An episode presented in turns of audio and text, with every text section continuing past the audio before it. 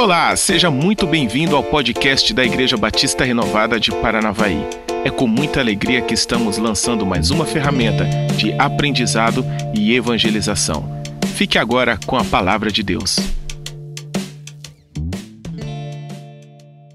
Vamos compartilhar a palavra de Deus. Eu quero compartilhar com você um texto que está no livro de 2 Reis. Nós vamos ler dos versos 1 a 6. Seja muito bem-vindo se você está nos visitando. A palavra diz: Estava se aproximando a hora de o Senhor levar Elias ao céu por meio de um redemoinho. Então Elias disse ao seu companheiro Eliseu: Fique você aqui em Gilgal. Repitam comigo: Gilgal. Gilgal, nome bonito. Porque o Senhor me mandou ir a Betel. Eliseu, porém, respondeu: Juro pelo nome do Senhor e por sua vida, que eu não o deixarei ir só. E assim seguiram juntos para Betel. Repitam comigo: Betel. Ao chegarem em Betel, os discípulos dos profetas foram ao encontro de Eliseu e lhe perguntaram: Eliseu, você sabe que o Senhor vai levar hoje o seu mestre Elias para o céu? Sim, eu sei, respondeu Eliseu, mas não é preciso falar mais nesse assunto. Então Elias disse a Eliseu: Fique aqui em Betel. Eliseu, pois o Senhor me mandou ir a Jericó. Repitam comigo: Jericó. E de novo Eliseu respondeu: Juro pelo nome do Senhor e por sua vida que não o deixarei ir só. E assim seguiram juntos para Jericó. Em Jericó, os discípulos dos profetas foram ao encontro de Eliseu e lhe perguntaram: Eliseu, você sabe que o Senhor vai levar hoje o seu mestre Elias para o céu, não sabe? Sim, eu sei, respondeu Eliseu, mas não é preciso mais falar nesse assunto. E Elias voltou a falar a Eliseu: Eliseu, fique aqui em Jericó. O Senhor me mandou ir até o rio Jordão. Repitam comigo: rio Jordão. Amém. Puxar um pouquinho para cá. O culto de hoje está sendo gravado, como todos os domingos. Amém, Lipe? Amém. Hoje eu quero falar, compartilhar com vocês algo que Deus colocou no meu coração e que eu chamei de o trem da vida, ou você pode chamar as estações da vida. Todos nós sabemos, você sabe que a nossa vida é composta de ciclos, a nossa vida é composta de fases. E a forma como nós vamos encarar cada uma dessas fases vai determinar se ao final nós vamos ser bem-sucedidos ou não. Na nossa vida espiritual é da mesma forma. Se nós pegarmos o exemplo de Moisés, nós vamos ver que a vida dele está dividida em três ciclos, em três fases, de 40 anos cada. Nos primeiros 40 anos, Moisés foi educado e instruído no Egito, dentro do palácio de Faraó. Foram necessários esses mesmos 40 anos para que Moisés percebesse a opressão e o sofrimento que o Faraó vinha causando sobre o seu povo, sobre os seus irmãos. No segundo ciclo da vida de Moisés, nos próximos 40 anos, ele é ele já fugido do Egito, ele se torna um pastor de ovelhas e é nesses 40 anos, é nessa fase que Deus prepara ele para liderar o povo de Israel mais à frente na saída do Egito, inclusive para liderar o seu povo sobre a perspectiva espiritual.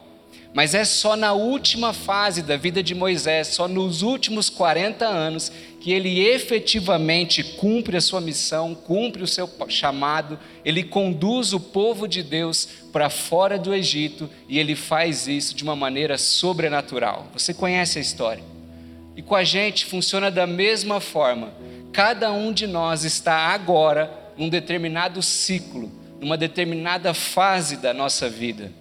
E Deus quer te ensinar algo diferente em cada uma dessas fases. E o propósito é que você se torne maduro e seja bem-sucedido. E seja bem-sucedido. Na verdade, meus irmãos, Deus não só tira o proveito de cada fase, de cada período das nossas vidas, como Ele nos conduz para uma nova fase, conforme a nossa necessidade, conforme Ele deseja que nós avancemos. Se eu te perguntar agora, em qual fase da sua vida espiritual você está, você está hoje? Em qual fase você está? O que Deus está querendo te ensinar nesse momento, com todas essas situações pelas quais você vem passando? E por quais ciclos ou por qual fase você ainda tem que passar? Você saberia responder? Eu pensei muito sobre isso e para te ajudar nessa resposta e também te encorajar a seguir em frente, a não ficar parado, a não morrer num ciclo determinado, a avançar, a pular de fase, eu vou compartilhar com você a história de Eliseu, um homem extraordinário que viveu a vida de uma forma naturalmente sobrenatural. Eliseu era discípulo de Elias. A Bíblia diz que antes de Elias ser levado para junto do Pai, antes de Elias ser arrebatado, Deus dá uma ordem a Elias: unja Eliseu para ser profeta no seu lugar. Isso está registrado em 1 Reis 1,16. A palavra diz: O Senhor disse a ele, disse a Eliseu: Derrame o óleo sobre a cabeça de Eliseu, filho de Zafate, e de Abel Meolá, para que ele tome o seu lugar como profeta. Se nós pularmos tudo o que acontece nesse meio tempo e irmos ao, direto para o final dessa história, nós vamos ver Eliseu sendo extremamente abençoado por Deus, a ponto dele se tornar um dos nomes mais importantes da história de Israel até hoje. Mas para que isso se tornasse realidade na vida de Eliseu, ele teve que trilhar um caminho. Ele teve que subir no trem da vida e passar por cada estação. Ele teve que vencer os ciclos, ele teve que vencer as fases, ele teve que superar todas as etapas que se levantaram na vida dele.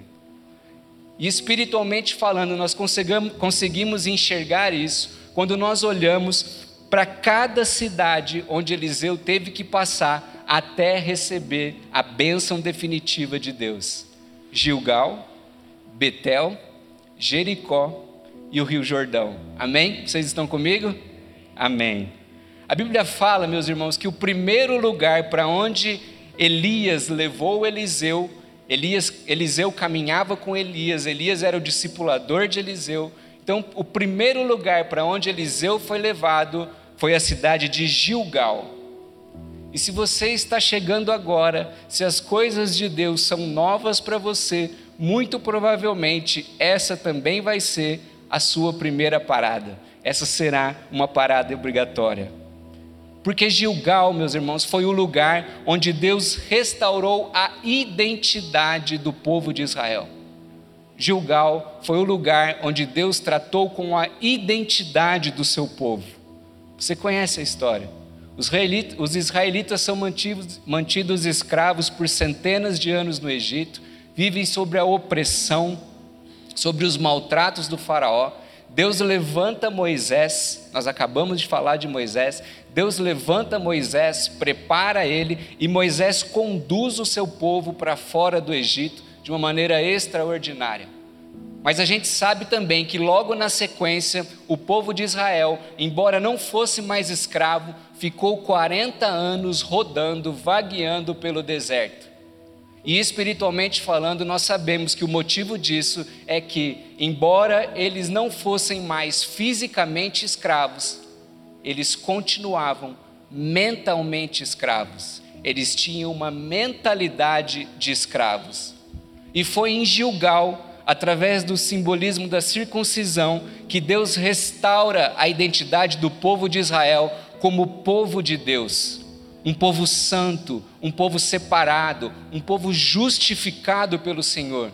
Foi em Gilgal que Deus lançou fora a mentalidade de escravidão do povo de Israel, que Deus lançou fora a pobreza espiritual, a vergonha, a culpa que eles carregavam há centenas de anos.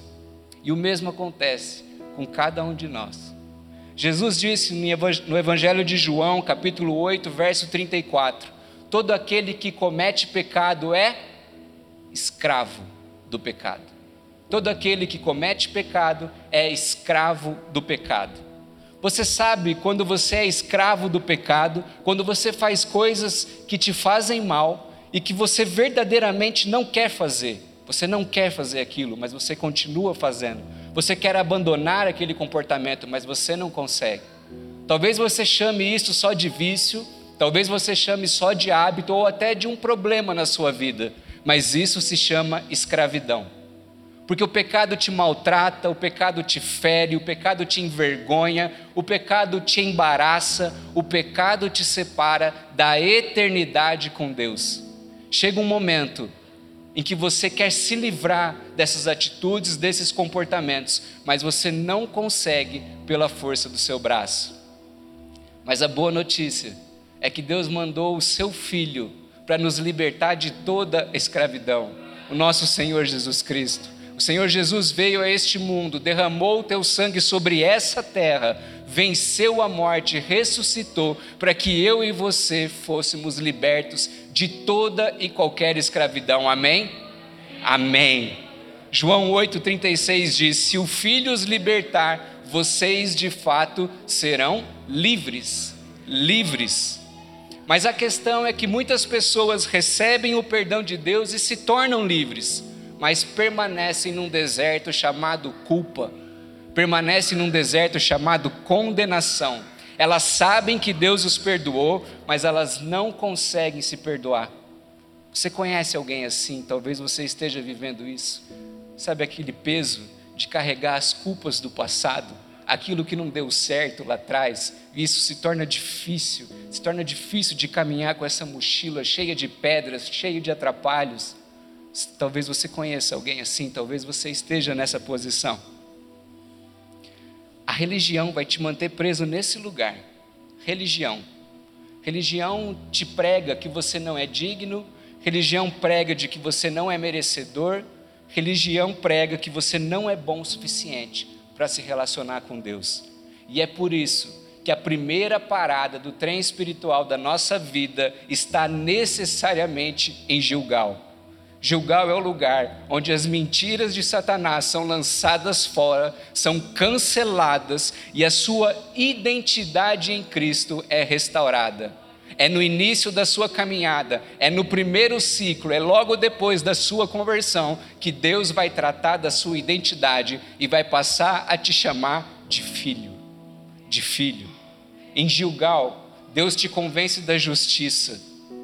É em Gilgal que Deus te convence de que pela sua fé em Cristo Jesus você foi justificado, você é considerado santo, embora as suas falhas. É em Gilgal que Deus te mostra que os seus erros do passado foram apagados e que nele não há nenhum tipo de condenação, não há condenação em Cristo. É em Gilgal que toda culpa, que essa bagagem, que essa mochila pesada é jogada fora e a sua consciência pode ficar é limpa.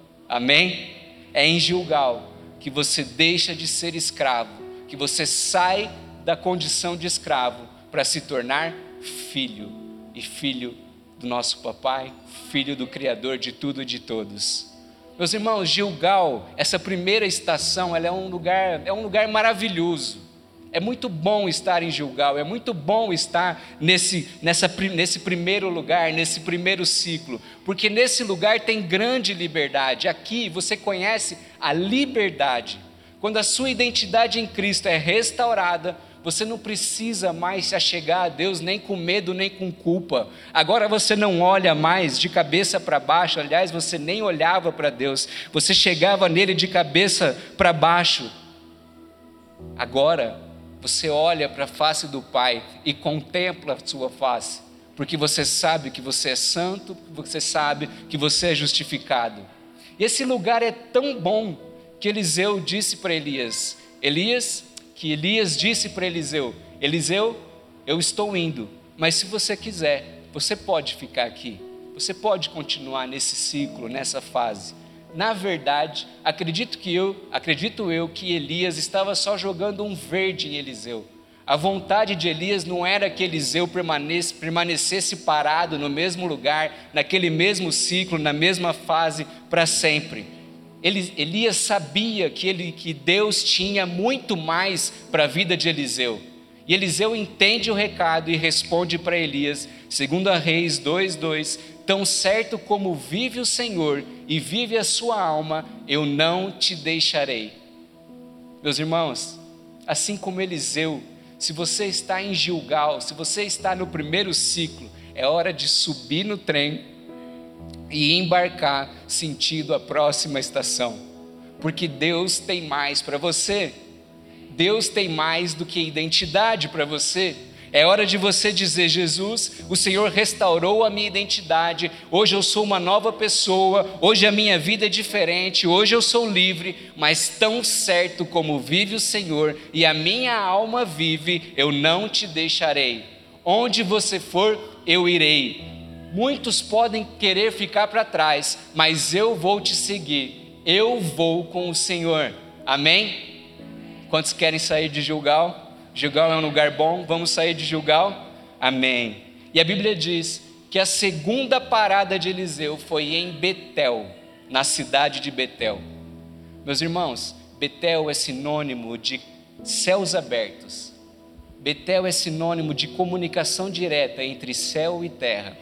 Em Betel, o homem falava diretamente a Deus não havia separação. Sabe aquela expressão, o céu está de bronze, a oração não passa? Em Betel isso não acontece. Em Betel, homem e Deus se relacionam diretamente. Betel é o lugar onde Deus se revelou a Jacó. Em Gênesis 28, 17, a Bíblia diz: Jacó disse: Aqui é a casa de Deus, se referindo a Betel, aqui fica a porta do céu. Até chegar naquele lugar, Jacó conhecia Deus como o Deus de Abraão e o Deus de Isaac, os Deus dos pais dele. Mas foi em Betel que Jacó teve um encontro pessoal com Deus, e a partir dali, Deus deixou de ser apenas o Deus de Abraão e o Deus de Isaac e passou a ser o Deus do próprio Jacó. Amém? E assim como Eliseu, depois de restaurar sua identidade em Cristo e tirar aquela velha mentalidade de escravidão, Deus vai te levar para um lugar, para uma segunda estação chamada Betel, o lugar de céus abertos. Meus irmãos, se Gilgal era bom, Betel é bom demais. Betel é bom demais, porque é em Betel que Deus vai se revelar pessoalmente a você. Quem está em Betel está entendendo o que eu estou querendo dizer, está entendendo aonde eu quero chegar. É em Betel que você ouve a voz de Deus pela primeira vez. É em Betel que você sente o toque do Espírito Santo na sua vida pela primeira vez. Em Betel, a palavra religiosidade deixa de existir no seu vocabulário, ela é apagada pra, e perde lugar para relacionamento e intimidade com o Espírito Santo. Relacionamento e intimidade com o Espírito Santo. Em Betel, meus irmãos, o seu relacionamento com Deus deixa de estar baseado apenas naquilo que você ouviu dizer ou naquilo que você leu num livro e passa a ser algo que você experimentou pessoalmente, que você viveu pessoalmente. Quando você chega nessa nova fase, nesse novo ciclo, você sabe que Deus é bom não porque alguém te disse. Você sabe que Deus é bom porque você experimentou a bondade de Deus. Você sabe que Deus tem um amor especial de você por você não porque alguém te disse que Deus te ama, mas porque você viveu esse amor incondicional do Pai. Em Betel, você conhece na prática a compaixão e a misericórdia de Deus. É em Betel que a palavra de Deus se torna viva. É em Betel que esse livro deixa de ser para você apenas um livro de história e se, e se torna a palavra da vida, a palavra que te molda, a palavra que te transforma, a palavra que dá sentido a todas as coisas. É nesse momento de um encontro pessoal de Deus, com Deus, que tudo passa a fazer sentido. Não importa mais quando você está nesse lugar, quando você alcança, alcança essa estação, não importa mais o que as pessoas digam ou pensem sobre você, você simplesmente sabe que a Bíblia é verdade, que Deus existe e que o Senhor te ama especialmente. Amém? Há uns anos atrás, logo no início da minha conversão, que nem faz tanto tempo assim, e eu me vejo passando por todas essas fases, tinha um juiz aqui na comarca, ele não está mais aqui, e eu amo muito ele, é uma pessoa muito especial, de um caráter extraordinário. E eu acredito que ninguém aqui, já que o pastor e a pastora não estão por aqui, eu acredito que ninguém aqui conhece a Bíblia como ele. Ele sabe tudo, tudo da Bíblia. Mas ele avançou um pouco nesse, nesse conhecimento e acabou humanizando a palavra de Deus. Um grande erro. Um erro que leva à apostasia, um erro que, é, que leva ao afastamento de Deus. Eu não estou implicando isso na vida dele. E como eu estava no começo da, da, minha conversão, a gente estava, tem o nosso café ali, a gente sentava por 15 minutos todas as tardes, e eu queria contar as coisas que estavam acontecendo.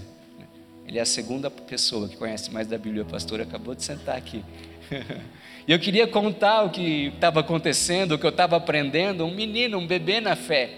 E por causa do conhecimento dele, muito daquilo que eu estava vivendo passou a, a, entrar em choque e eu passava a duvidar se de fato aquilo que eu estava aprendendo, se de fato aquilo que eu estava ouvindo era verdade. Mas quando eu chego em Betel, quando eu venço a primeira etapa da identidade e entro na segunda estação, a estação da intimidade, toda dúvida foi lançada fora. E a partir daquele momento, essas conversas que me causavam mal, e a culpa não é dele, mas era um processo que estava acontecendo dentro de mim, aquelas conversas que me causavam mal, simplesmente não tinham mais nenhum significado para a minha vida espiritual. Elas só me levavam a orar por ele e por qualquer outra pessoa que ainda não conheciam o quão verdadeira é a palavra de Deus para deixar claro, eu amo esse meu colega, eu amo esse meu colega. Esse lugar, meus irmãos, chamado Betel, ele é tão maravilhoso que muitos decidem ficar ali a vida toda, por toda a vida. E Elias disse para Eliseu mais uma vez: Eu estou indo, mas se você quiser ficar aqui, fica à vontade, você tem a minha benção. Mas mais uma vez, Eliseu, um homem inconformado, espiritualmente inconformado. Eliseu era um homem inconformado mesmo antes de conhecer pessoalmente a esse Deus poderoso. A Bíblia fala que quando Elias ungiu Eliseu, Eliseu estava trabalhando com 12 juntas de boi. 12 juntas de boi, meus irmãos, é o dobro do que se trabalhava normalmente. As pessoas trabalhavam normalmente com seis juntas de boi. Cada junta é um par de bois ele trabalhava com 12, ele já era um inconformado, ele queria mais, ele queria produzir mais. Esse mesmo Eliseu, inconformado na vida natural, diz para Elias: Tão certo como o Senhor vive e como a tua alma vive, eu te seguirei. Meus irmãos, não é por mérito, não é por mérito, esqueçam a palavra mérito, mérito vem de religião não é por mérito, mas a forma como você conduz a sua vida natural diz muito sobre o tamanho, a porção da unção de Deus que você vai experimentar. Amém? Uma pessoa muito acomodada na vida natural tem a tendência de ser muito acomodada na vida espiritual, exceto se ele levar um chacoalhão de Deus, e isso acontece. Amém? Meus irmãos, Elias parte e Eliseu parte junto, porque conhecer a Deus de perto, ter intimidade com Deus é incrível, é extraordinário. Mas se você quer o melhor de Deus, chega um momento em que você tem que ser como Eliseu e dizer: Senhor, esse lugar realmente é maravilhoso, esse lugar de intimidade é realmente maravilhoso. Isso nunca vai sair de mim, mas eu sei que tem mais. Pai, traz os meus amigos para esse lugar deixe os meus amigos experimentarem esse amor incondicional de Deus. Pai, se revela para minha família dessa forma amorosa, bondosa e sobrenatural, mas tão certo como o Senhor vive e a sua, a sua alma vive, onde você for, eu irei. E Eliseu segue a caminhada com Elias. Mas a próxima parada do trem da vida espiritual de Eliseu é Jericó. Jericó.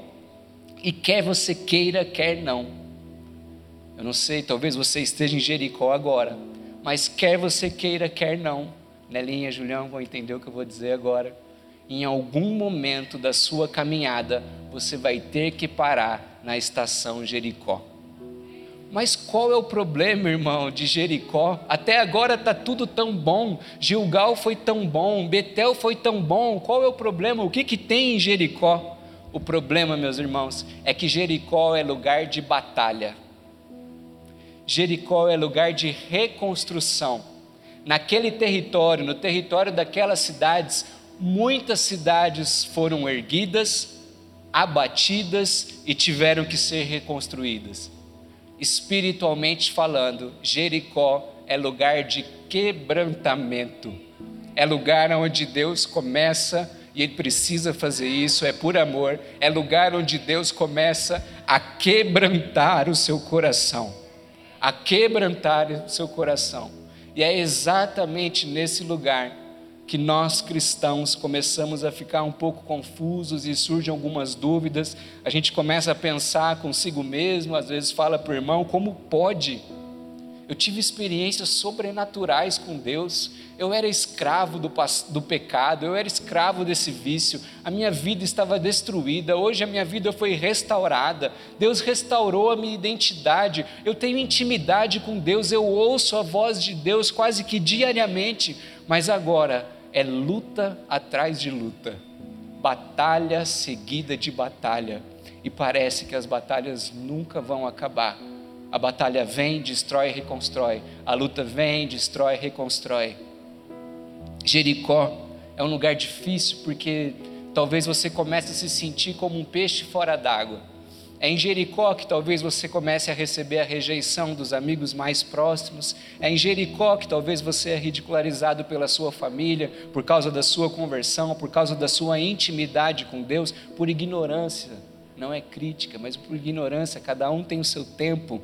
É em Jericó que de repente Parece que Deus não fala com você diariamente ou com tanta frequência como ele falava antes. De repente, parece que você volta a, escutar as acusações do inimigo. De repente, parece que tudo se torna muito complicado. É em Jericó que, infelizmente, muitos de nós subimos de volta no trem da vida e voltamos para Betel, voltamos para Gilgal ou para algum lugar de escravidão no Egito. É, e é quando nós fazemos isso, quando nós voltamos às estações, que nós entramos numa condição de estagnação espiritual, de paralisia espiritual, de esfriamento, de mornidão ou até de apostasia, cair da fé, perder a fé, separação entre você e Deus. Mas deixa eu te falar uma coisa: para Deus poder te usar, para Deus poder te abençoar, e meu irmão, eu não estou falando de usar de qualquer jeito, de só para você liderar uma célula, isso é algo grandioso. Eu não estou falando de Deus te abençoar conforme a sua necessidade daquele dia. Eu estou dizendo que para Deus te usar verdadeiramente, para que você possa cumprir o seu chamado celestial, para que Deus possa realizar as promessas que Ele tem, cada uma delas na sua vida, Deus precisa que você cresça, que você se torne espiritualmente maduro. Efésios 4, 14 e 15 diz: O propósito é que não sejamos mais como crianças, antes, seguindo a verdade em amor, cresçamos, cresçamos em tudo naquele que é a cabeça, Cristo. É por isso, meus irmãos, que Deus precisa te levar a Jericó e quebrantar o seu coração, porque é em Jericó que Ele te molda é em Jericó que ele lida com seu caráter. É em Jericó que ele lida com as suas motivações. Você quer ser usado por quê? Você quer ser abençoado para quê? Você está me pedindo isso, o Senhor dizendo: para quê? Para o proveito de quem? Para a glória de quem? Aonde você quer chegar com isso? Em Jericó, meus irmãos, não tem mais a ver com identidade nem com as nossas experiências. Nesse lugar, Deus diz: Eu quero te levar para um lugar mais profundo. Eu quero te levar para um lugar mais profundo, para que você possa carregar a minha presença, para que você possa ser luz aonde eu te colocar. Eu preciso que você me dê a mão e entre comigo em águas profundas, águas onde não te dá mais pé, onde você perde totalmente o controle da situação, onde o controle da sua vida está totalmente nas mãos de Deus. É um lugar em que você depende exclusivamente da misericórdia dele. Dependência total, total. Um dia o pastor Oséias de Toledo estava aqui eu não me lembro, eu não lembro se ele me chamou aqui na frente ou se no final ele convidou as pessoas para quem desejavam receber oração. Eu só me lembro que eu estava bem ali naquele canto, na, na beira da escada, e ele me chamou até aqui a essa altura, perto do vidro. E ele disse para mim assim: O Senhor está te pegando pelas mãos, está te levando para um mergulho de águas profundas. Você vai viver coisas que você nunca imaginou. Você vai experimentar o mais de Deus, o profundo de Deus. Ele ainda disse ter visto uma corda, ou algo como uma corda, no sentido de que eu, eu estava vendo apenas uma parte daquilo, mas que ela era muito maior. E Deus costuma falar assim com as pessoas. Quando eu recebi aquela palavra, eu fiquei muito animado, eu fiquei muito encorajado, porque eu achei que ia começar a acontecer milagres, eu achei que Deus ia mostrar o sobrenatural, ia revelar todo o seu poder, toda a sua glória diante da minha vida. E algumas coisas dessas aconteceram, estão acontecendo. Mas iniciou ali, eu entrei ali, naquele momento, na estação Jericó e Deus começou a quebrantar o meu coração. Lutas começaram a vir, dificuldades começaram a vir. Todos nós temos, mas algumas são mais difíceis do que as outras. E eu tenho aprendido, eu tenho crescido. O Senhor tem falado comigo sobre maturidade, sobre ser um cristão maduro, sobre ser um cristão estável, sobre ser alguém equilibrado.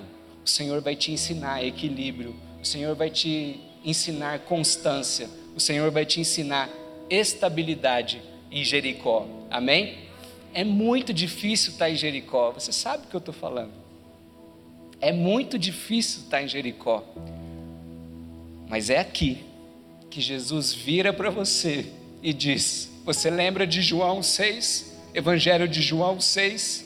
Você lembra daquele menino que veio a mim só com cinco pães e dois peixinhos e entregou nas minhas mãos tudo que ele tinha. Você lembra daquele menino? Eu acreditei naquele menino, eu depositei a minha fé naquele menino, eu multipliquei o que estava, o pouco que estava nas mãos daquele menino, para alimentar uma multidão. E da mesma forma, eu faço com você. Você lembra quando você veio até mim? Você lembra quando você entregou a sua vida para mim? Você lembra quando a sua identidade estava perdida, quando a sua identidade estava deturpada? Você lembra quando eu restaurei a sua identidade? Você lembra quando eu demonstrei para você o meu amor incondicional? Eu acreditei em você, eu depositei a minha fé em você e agora, da mesma forma como eu quebro aqueles pães para alimentar uma multidão, eu quebranto o seu coração para alimentar, para abençoar a muitos. Esse é o propósito do quebrantamento. Deus quer te fazer um abençoador. Deus quer fazer de você um abençoador de multidões. Deus quer te abençoar. Deus quer te colocar em lugares. Deus quer te colocar em posições. Mas você precisa estar quebrantado. Você precisa estar com a motivação certa, com o coração totalmente rendido ao Senhor, porque é só assim que você vai ser bênção na vida daqueles que Deus fazer chegar até você. Amém? Quantos lembram do menino dos, dois, dos cinco pães e dos dois peixinhos? Você é esse menino. Você é esse menino. Talvez você esteja na primeira etapa, tomando coragem para trazer o pouco que você tem.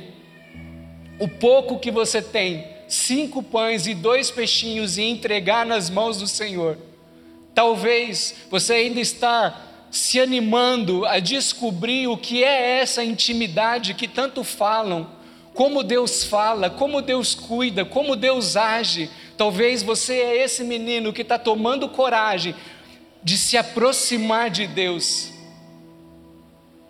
Mas eu tenho certeza no que eu vou dizer agora.